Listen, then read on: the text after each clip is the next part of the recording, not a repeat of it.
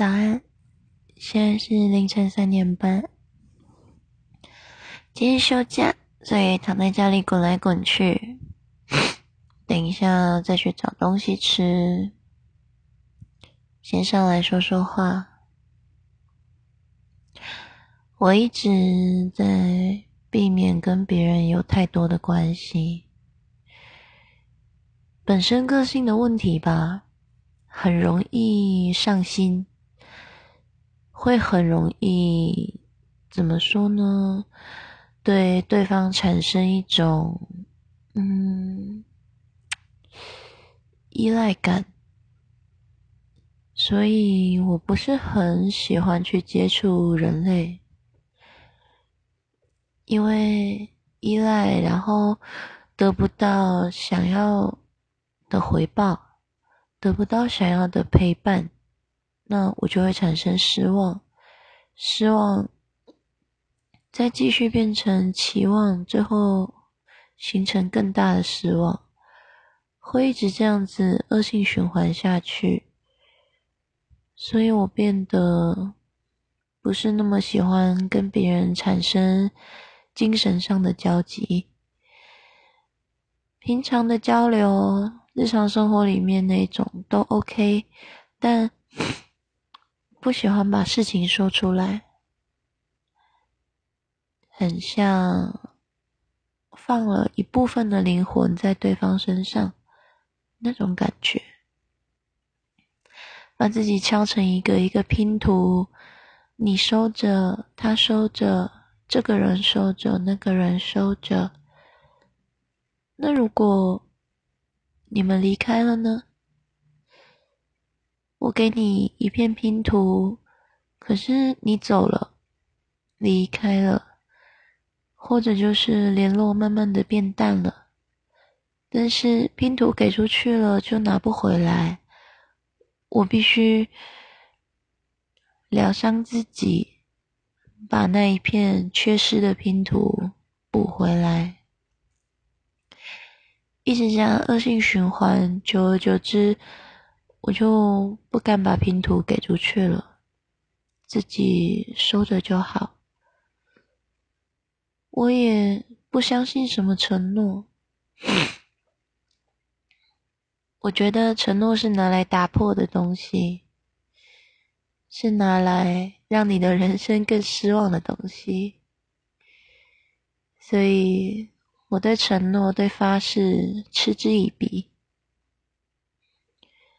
唯一一个让我相信的是猫，前前后后它也是花了两年安抚我，我才慢慢的相信。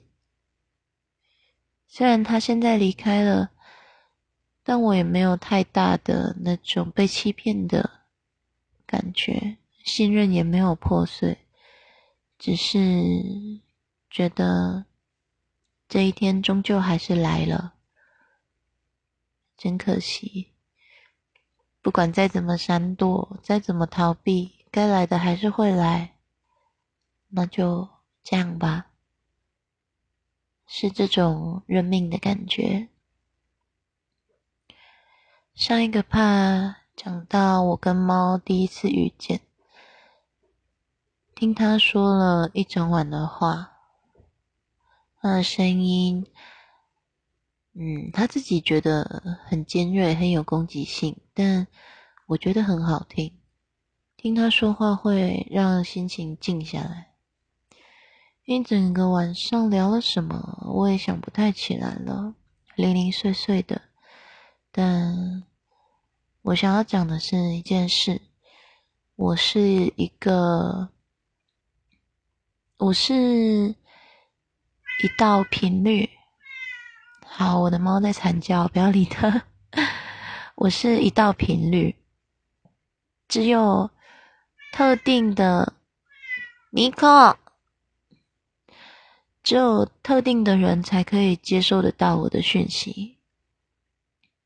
有时候我也很中会把它称呼成特异功能之类的，但就是有少少的那几个人。会觉得我能够直接走进他们心里，人生到现在遇到过三个吧，猫是第三个，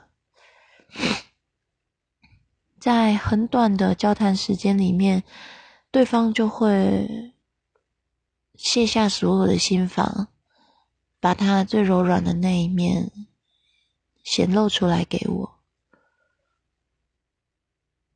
那是很奇特的感觉。我非常着迷那种感觉，对方毫无保留的信任，把他最柔软、最脆弱的部分铺露给我看，而且并不害怕我去伤害他。那种被全心全意的信任、需要，感觉真的很好。虽然。这个状态出来的时间常常不太固定，有时候想找都找不到，但有时候它就突然的就出来了。我都说，每个人都有一座城墙，每个人的城墙材质都不一样。那如果这么刚好。你的城墙是冰做的，那我就是一把加热到一千度的刀子，我可以轻易的突破你的城墙，闯到你的心里去。但不是每个人的城墙都是冰做的，有些人是铁，有些人是木头，木头就不好了，戳进去的话会造成你死我亡，会烧起来啊。所以，我拒绝跟太多的人有精神交流，就是因为我害怕不小心窥探到人家比较私密的、脆弱的那个部分，会造成反弹，就不敢这样做了，也会觉得很抱歉，因为。如果你不想讲，那我不小心就挖到了，挖到了你不愿意暴露给别人看的部分，这样子是我的错，我不应该去碰触那一些。那个晚上，我碰触到了猫的脆弱。它脆弱下来的样子真的很可爱。平常一个多帅气、嗯，多凶狠、讲话很急掰的人，但一脆弱下来，就是一只讨摸摸的猫咪，软软的、萌萌的，那种反差的感觉超棒。嗯，我是反差萌的真实的拥护者。一辈子的拥护者，反差萌最赞了。在那个晚上，就是我们聊了零零碎碎，一直到早上。那之所以他会在我的人生里面天时地利人和，变成一个超越规则的存在，就是从那时候开始。我当时跟一个乐色在一起，那我知道我在死循环里面逃不了，离不开，陷入绝望，就只差一点，我就能把自己溺死在这个世界上。看到了猫这样子的一个人。那时候都只是聊，那时候聊了一次而已，聊了一次天，那也并没有讲到一些情情爱爱的事情，就是很普通的聊天。我甚至也不知道他叫什么，就普通的说话，我没有跟他抱怨那个乐色的事情。就是像普通朋友那样子，普通的聊着一些鸡零狗碎。在聊的过程里面，我发现这是一个很干净的人，他有他自己的坚持，他的原则，可能为了理想，他不得不去违反他的原则的时候，他表现出了一种痛苦，一种忧伤。这让我发现，原来男人还有这么干净的存在吗？因为他太干净了，让我意识到我的环境有多么的脏。他像一束光，在一片漆黑里面照亮了我的周围，发现原来我一直生活在垃圾堆里，发现原来我的周围是这么不堪入目，这么肮脏。那个瞬间，我清醒了，突然醒过来，鬼打墙、鬼遮眼、鬼上身、卡到音，咻，都不见了。隔天，我马上传讯息，跟乐色分手了，没有任何的留恋，连一滴眼泪都没有掉，甚至我也不知道猫。这样子的一个干净的男生，干净的朋友，这样的关系会不会一直持续下去？但他让我清醒了，所以我非常的感激他。幸好我遇到他，那个瞬间是跟过去完全切割开的感觉，在意识到这一切不值得我留恋，而且我也唾弃这一切的时候。突然的就分割开了，所以非常平静，甚至到冷漠、冰冷的程度。那时候我跟乐色吵完架，回去我在文山区的租屋处一个人睡觉，还是会焦虑，还是会恐慌。想着我不在他身边，他一定又在做什么事情。但，但我已经没有力气去管了，我好累，所以才上匿名聊天，找人扯东扯西，转移一下注意力。然后遇到了猫，看清楚自己身边的环境有多么的不适合居住，就快刀斩乱麻的。离开了那个垃圾，直到后来，直到现在，我在路上看到类似的背影，我还是很想骑机车把他撞死。穿着 polo 衫，某一种款式的安全帽，没那么新的机车，小台的一百 cc。有点胖，大约是中年的年纪。看到这样子的背影，我真的会很想助他去死。我也根本就不关心他后来过得怎么样。如果他死了，那就更好了，省得再去祸害其他的女孩子。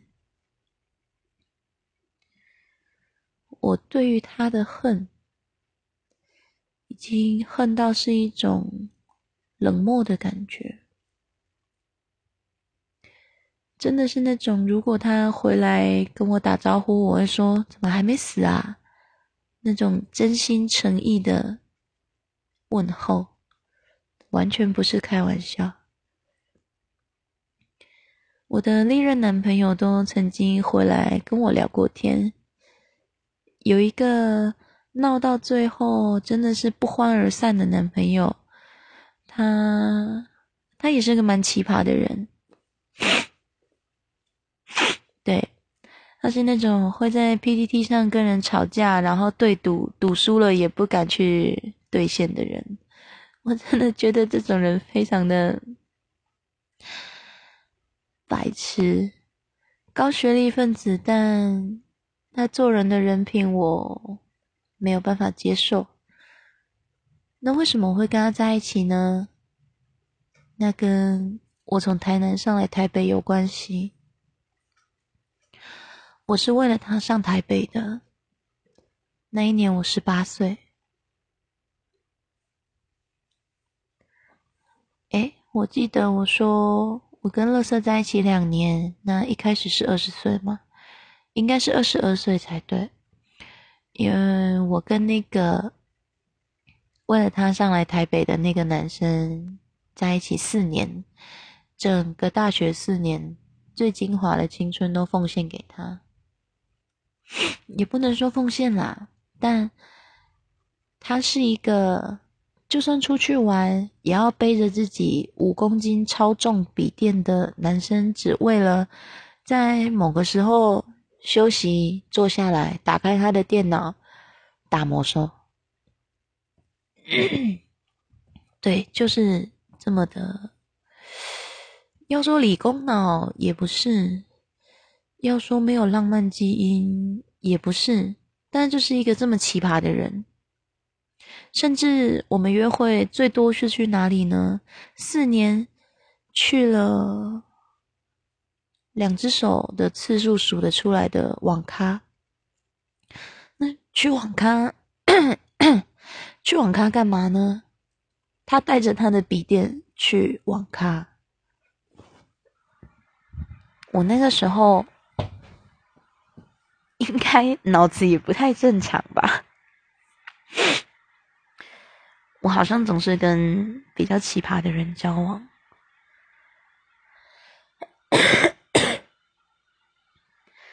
这个男朋友他大学读了很久，非常久，久到已经二十七八岁了，还没有工作过，也刚毕业。他。一百八十公分，但只有六十几公斤，所以毕业了也不用当兵。前后换了三所大学，他并不是学历不好，而是他以前是建中的，那换的大学其实都是好的大学，都不错啦。但就是读了三个类组都读过。理组、文组跟医科，最后他是从文组毕业，中文系。那毕业了之后，先去当了一阵子的代课老师，后来考教师证，没考过，那就继续当代课老师。当我们交往的后期，我大四，他在当代课老师，我们约会的行程就是。他带着小学生的作业到麦当劳，我帮他改作业。你敢信这是约会？一个礼拜约一次，就是我在帮他改作业。其他的时候，我们在魔兽相见，一起出团，然后推王，巴拉巴拉巴拉，就是这么的没情调，这么的不像在交往。一点点的小鹿乱撞都没有，相处起来就是跟后来的每一个男朋友一样，相处的很好，但我的心并不会跳。我们可以互呛，也可以讲一些乐色话，讲那种互相对方都梗呃都懂的梗。那我也可以撒娇装可爱，对方也可以卖萌装傻，是这种样子的和谐的关系，相处起来蛮舒服的，也会变成一种习惯。但是我没有心动的感觉，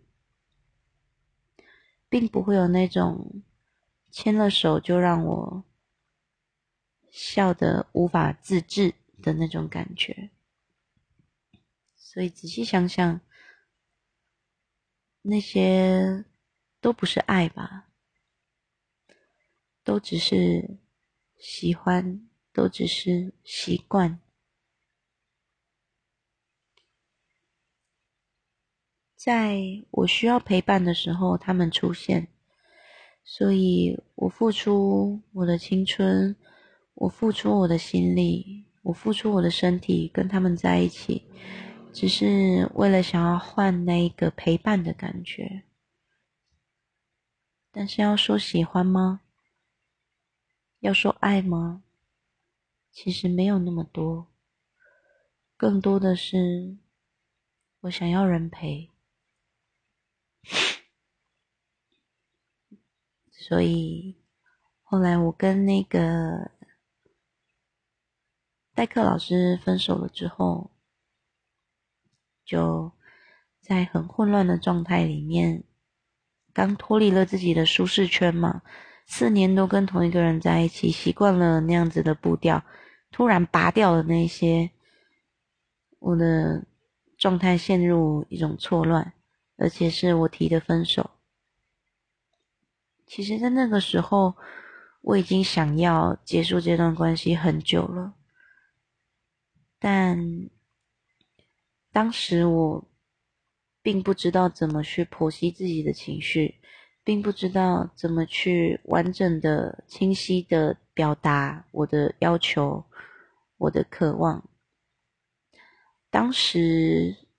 因为对方的学历比我高，比我高太多了。我就是那种标准的学电生，不太爱读书，喜欢画画，做一些跟读书无关的事情，我就开心。所以书读的并不好，读的私立大学。那他是建中出身的，自然而然带着一种优越感、碾压的感觉。所以我在他身边总是装傻卖萌、装可爱、天真无邪、小妹妹的样子。因为我知道他不喜欢被我的智商压制，他不喜欢比不上我的感觉，他绝对不能接受。所以我一直都呈现一个对他说的任何的小知识、任何的。我这辈子他妈要听这个做什么啊的那种奇怪方面的讯息，我一直装作非常的有兴趣。那个时候我并不觉得我是在装，但事后想想，是的，我是在装，装作有兴趣，装作哇你怎么这么厉害，装作崇拜的感觉。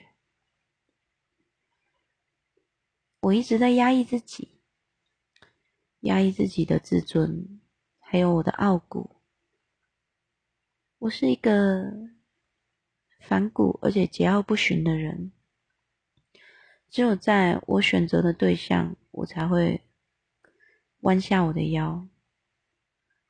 那我选择了他，所以我愿意配合他去下跪，像这样。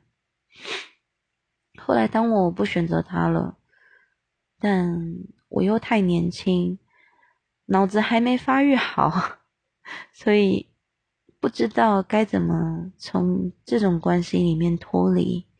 因为我们并没有吵架，也没有什么大的摩擦，就就真的是，如果我提了分手，只能用一个借口叫做没感觉了。就是不爱了。那个时候我说不出口，不知道该怎么说，就觉得好像都是自己的错，都是我不好，我就这样子对他没有感觉了。但我又受不了我的精神方面，他一直没有办法碰触到，我受不了那种干枯的，只是有人陪，但这种陪伴我并不需要啊。我要的是别种东西，我想喝水，但你一直给我喝可乐，我他妈想喝水啊！这种感觉，我当然可以自己找水喝，但我能够榨出来的水就是那么一点，不够，所以我才需要去外面找水。我的水可以让我活下去，但外面来的水可以让我。活得更舒服一点，一个是只能解渴，一个是能喝到饱，所以我一直试图在寻找水源，但很可惜，它不是一个水源。戴丽老师，他是一个可乐园。对，总之他给我的东西，我没有办法消化。我需要的东西，他给不了我。这是我之后分析那个时候的状态才得出的结论。在那个当下，我就是非常的混乱，脑袋也很不清楚，所以我做了一件非常大的错事，用那个错去逼迫他跟我分手。那我也真的顺利的分手了，也伤害了他。真的是人在愚蠢的时候不能做任何决定啊！但这一路走来，谁没有愚蠢过啊？一个人一辈子或多或少都有那一种一两个，真的是。回头想想，希望自己不要做的傻事，这大概就是其中一个。那跟他提了分手之后，情绪跟环境变得非常的不稳，在那个时候遇到了垃圾，就急于抓一个浮木，没有想清楚就在一起了。这是第二件错事，真的是有够可怕的。所以说啊，女生或男生都一样，只要交往了、分手了，一定要留给自己足够长的单身期、空窗期。从我开始交了第一个女朋友，十五、十三。应该算十四好了。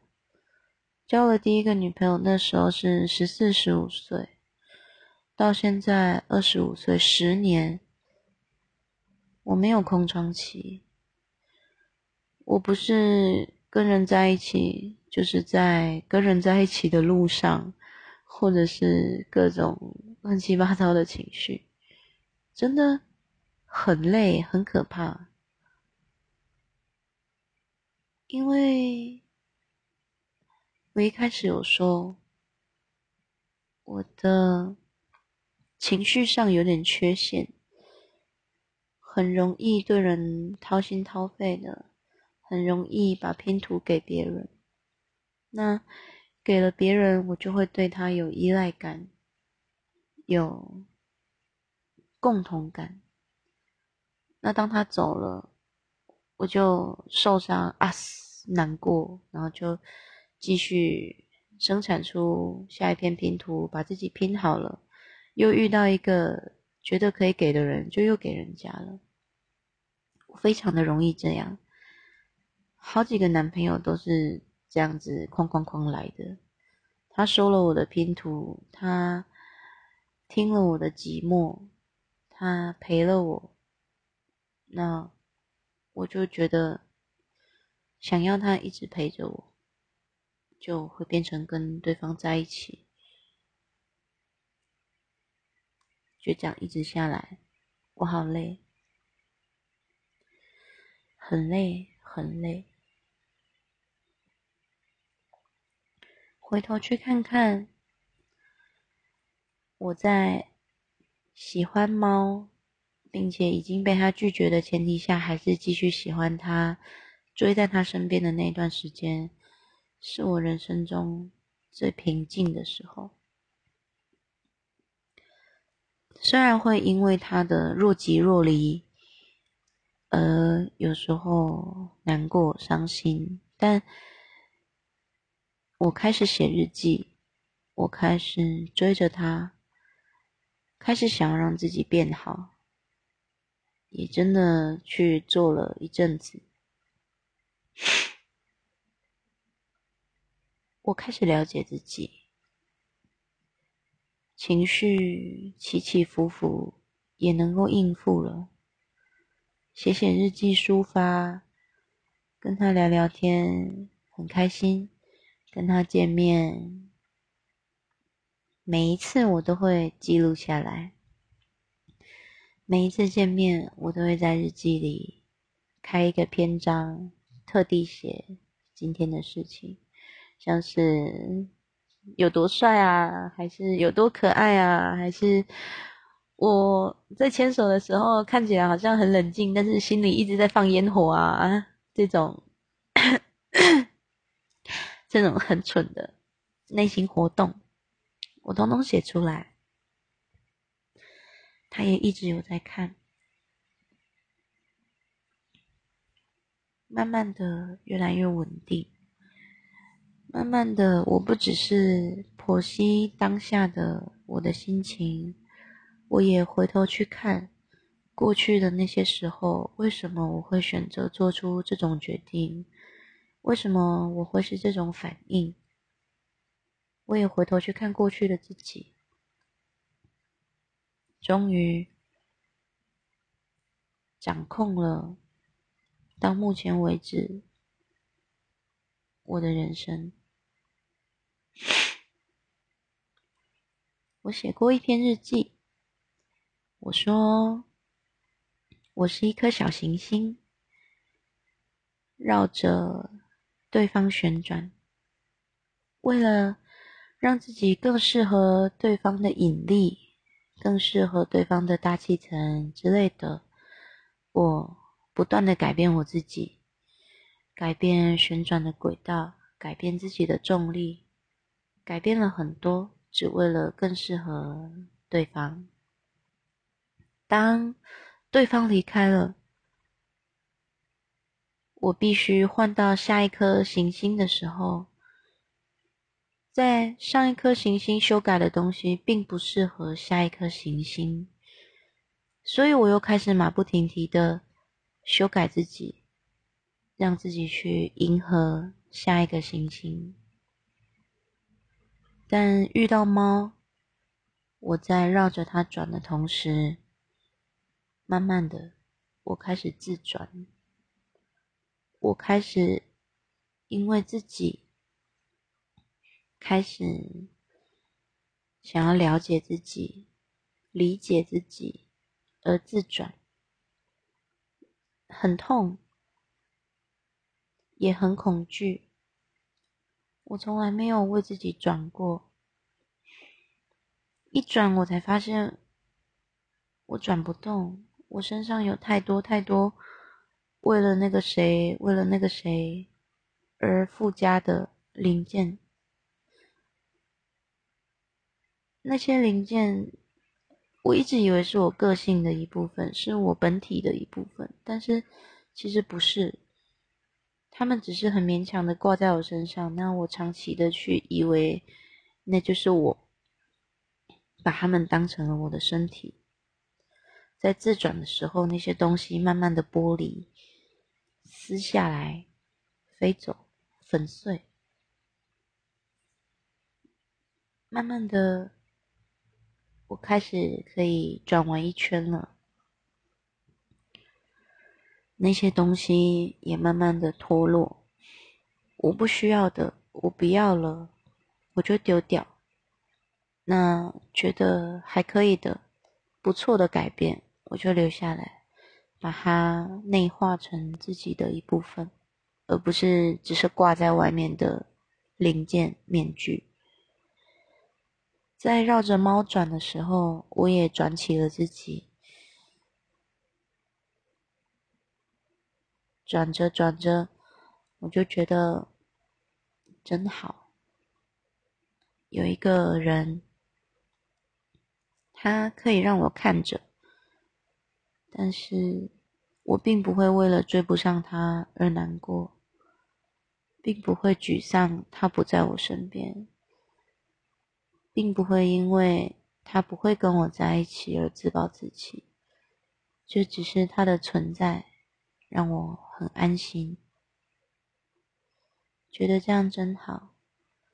可能哪一天猫不在了，我也能够自己的自转下去，因为那是我的收获。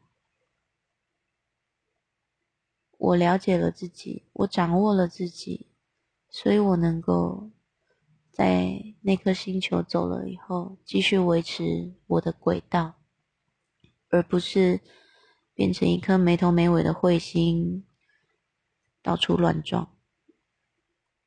这是猫留给我非常重要的东西，也是我没有办法对它的离开感到悲愤与伤痛的原因，因为他留给我太多了，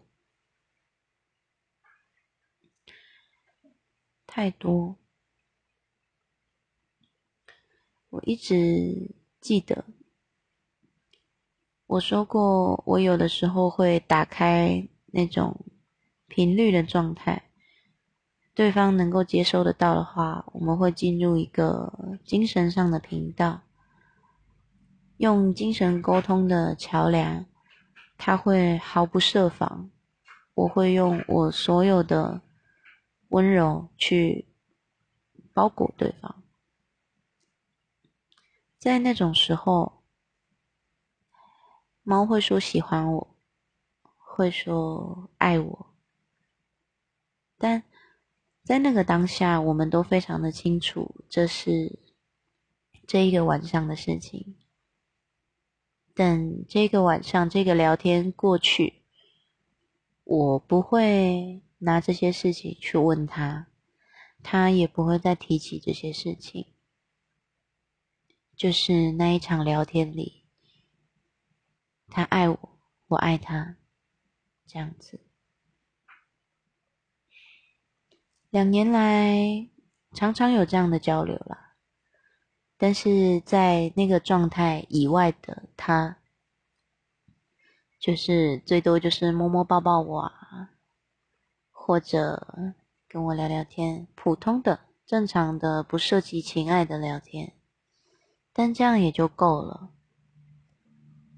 我知道他是喜欢我的，那为什么没有在一起？就只是因为他不够喜欢我。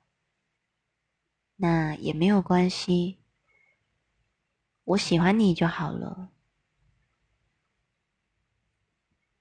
我喜欢你是我的事，与你无关。就像这样，一直。到现在，我还是这种心情。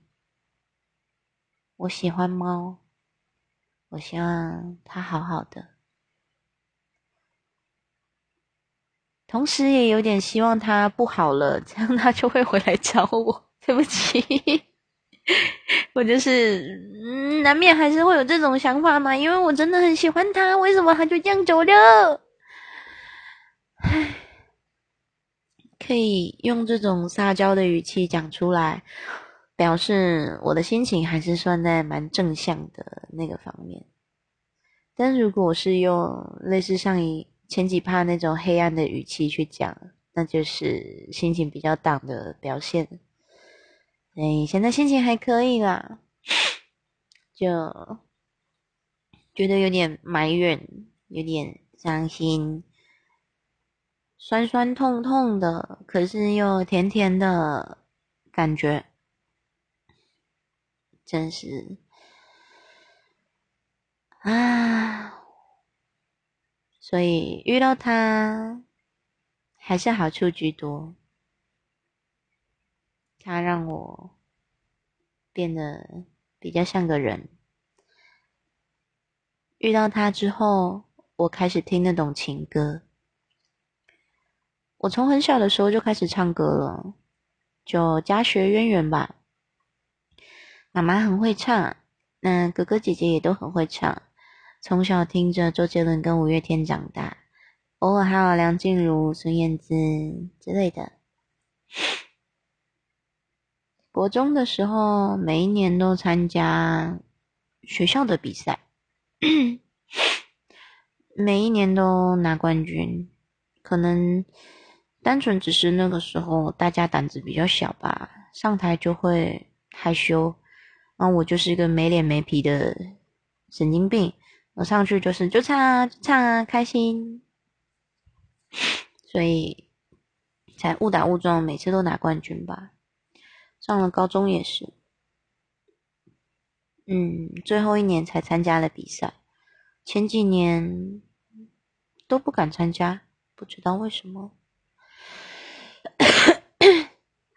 后来上了大学，我彻底把自己封闭起来。也不再参加比赛。最喜欢的唱歌，也是偶尔才去唱唱。四年来只唱了一两次吧。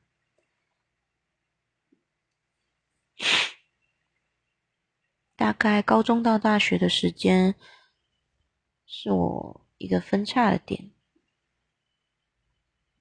原本表现力还不错，也蛮外向的，但。突然的，我缩进了自己的龟壳里，不敢再出来。现在的话，被那个时候定型了，所以没有办法回去过高中的时候了。结果我刚一看时间，发现居然超过四十分了，超过了！哦，我的强迫症要发作了。本来想说都要好好的在四十分里面结束，结果拉着拉着忘记注意时间了。好吧，那这次就在四十二分结束好了。既然强迫症都已经被我自己打破了，那就就随便了啦。那时间也差不多了，谢谢你的收听。那就晚安，拜拜。